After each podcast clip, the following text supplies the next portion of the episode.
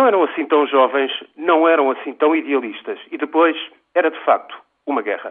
Foi assim que o general Reinaldo Bignon se defendeu ao ser condenado por um tribunal de Buenos Aires a 25 anos de prisão.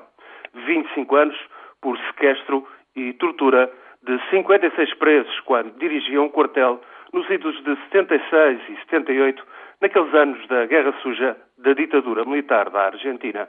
Bigon tem agora 85 anos e persiste em negar abusos. Diz que era uma guerra e numa guerra há inimigos que têm de ser tratados com dureza. Os tais inimigos que não eram assim tão jovens, não eram assim tão idealistas.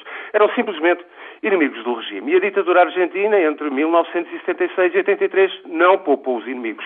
Cerca de 30 mil pessoas desapareceram, meio milhar de bebés, meio milhar foi tirado a pais subversivos e dados para adoção em segredo. Vignon foi apenas um dos funcionários. Como último presidente da ditadura, decretou até uma amnistia para si e para outros militares. Depois veio a democracia e o Tribunal Constitucional anulou esta amnistia e estes julgamentos prosseguem. A Argentina faz assim luto e justiça de anos terríveis. É um exemplo para outros países da América do Sul. É um exemplo, por exemplo, para o Brasil, que ainda agora mal consegue definir os termos legais em que poderão ser julgados os responsáveis pela repressão dos anos de chumbo da sua ditadura militar.